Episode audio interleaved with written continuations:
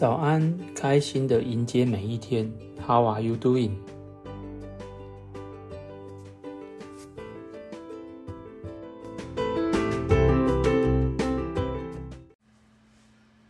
在医师决定采用标靶药物治疗我的癌症肿瘤时，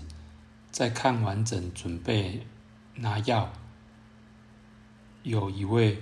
专业的个案管理师来关心我。个管师是特别针对癌友一对一的照顾，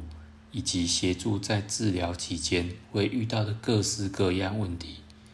都可以给予协助回答。个管师告诉我说，因为标靶药物的药效很强，而且副作用会比较多，回去你一定要先看好药单上的说明，并定时服药，都不可以忘记吃药。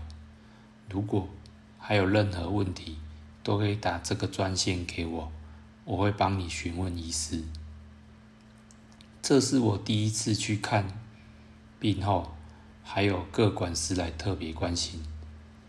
因为以前都是看诊时等了很久的时间，但是进到诊间后，只短短看了几分钟的时间就结束了，因此心中特别开心。还有各管师可以协助，这应该会大大的增加我的疗效。回家后，在准备吃药前。我心里想着，以前吃药都没什么明显的副作用，这个药的副作用应该也大概是三到五个，可能没有很严重吧。接着我就静静地坐在书桌上，特别开了一盏灯，努力寻找药单上标靶药物的副作用。哇，天哪，副作用的栏位怎么这么多？从疲倦、便秘写到最后一个是视力异常，总共写了十七个副作用，真的假的啊？在服用标靶药物的第一天，我并没有什么感觉，想说可能就可以回归正常生活了，好像写的副作用可能要多写一点，让药厂避免医疗纠纷。但是就在第二天的时间，我感觉到好像身体真的不一样了，觉得体温好像有点高，但是量完后也没有发烧，是不是只是小感冒？就在吃药的第三天开始，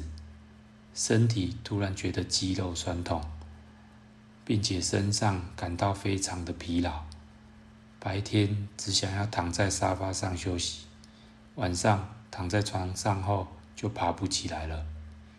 感觉好像是得了重感冒，全身肌肉又酸又痛，手脚只要稍微的移动，我都觉得非常痛苦，痛苦到吃了止痛药后还是觉得有痛的感觉。唯一想做的事就是躺着完全不动，因为如果不动，就比较不会感觉到痛。但是身体还是持续有酸酸的感觉。这段痛苦的时间就这样过了连续两周，到最后家人都开始觉得我应该没有这么痛了吧，因为已经过了一段时间了。但是我的身体即使过了两周的时间，还是觉得全身肌肉酸痛。我漂亮的老婆也不舍看我一直这么不舒服，所以她也帮我询问各管师关于我的情况，是否除了继续吃止痛药，还有其他的方法。也因为我一直在感觉我的身体，发现到现在吃止痛药后有比较不酸痛了，那我应该要跟住院当时。要保持一定的运动量，于是我开始在跑步机上每天慢走三十分钟，在维持一个月左右后，疼痛的感觉就突然慢慢消失了。并且经过与医师的讨论后，医师建议我吃止痛药的时间可以慢慢调整，从原本的一天吃一次止痛药，开始变成每两天吃一次止痛药，再经过一周适应后，下周变成每三天吃一次止痛药，接着就是每四天吃一次。所以，大约经过了六周后，我终于可以恭喜我自己脱离了止痛药，因为我透过了时间，给身体发挥自行适应调整的机制，克服了吃包标靶药物的强烈副作用。每个人的身体都会自行适应，但是是需要时间的，而且这个时间是以几周的角度来观察。又或者，像我在进行开颅手术时，医师评估手术术的时间是会是几小时的角度来说明，不太可能是很短的几秒来评估。我猜你大概也没有听过几秒钟就可以完成开颅手术吧？就是因为这样，让我对于时间有了不同的体验，时间有短有长。在我们日常生活中，常用的时间单位有秒、分钟、小时、天、周、月、年等等。如果你将对的时间单位用在一件事情上，你就会觉得这件事情做起来很顺利、很安心。但是，若是用到错的时间单位，你就会觉得这个世界都在与你对抗。人生是黑白的，就像是在运动时，可以告诉自己每天运动三十分钟，要持续一个月。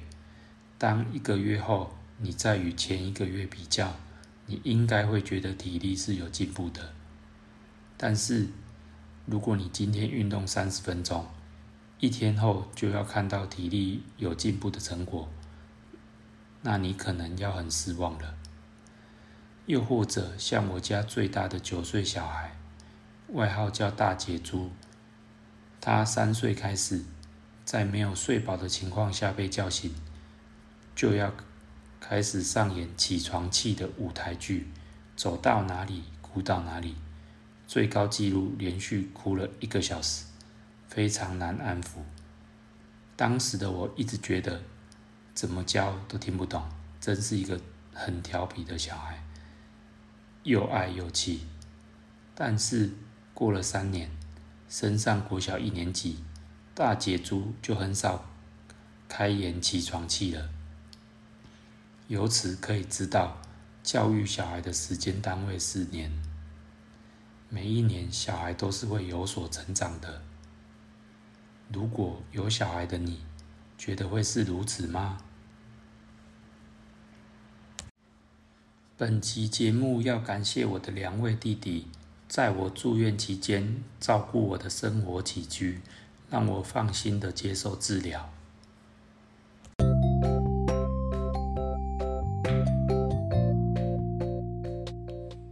谢谢你的聆听，我们一起加油吧！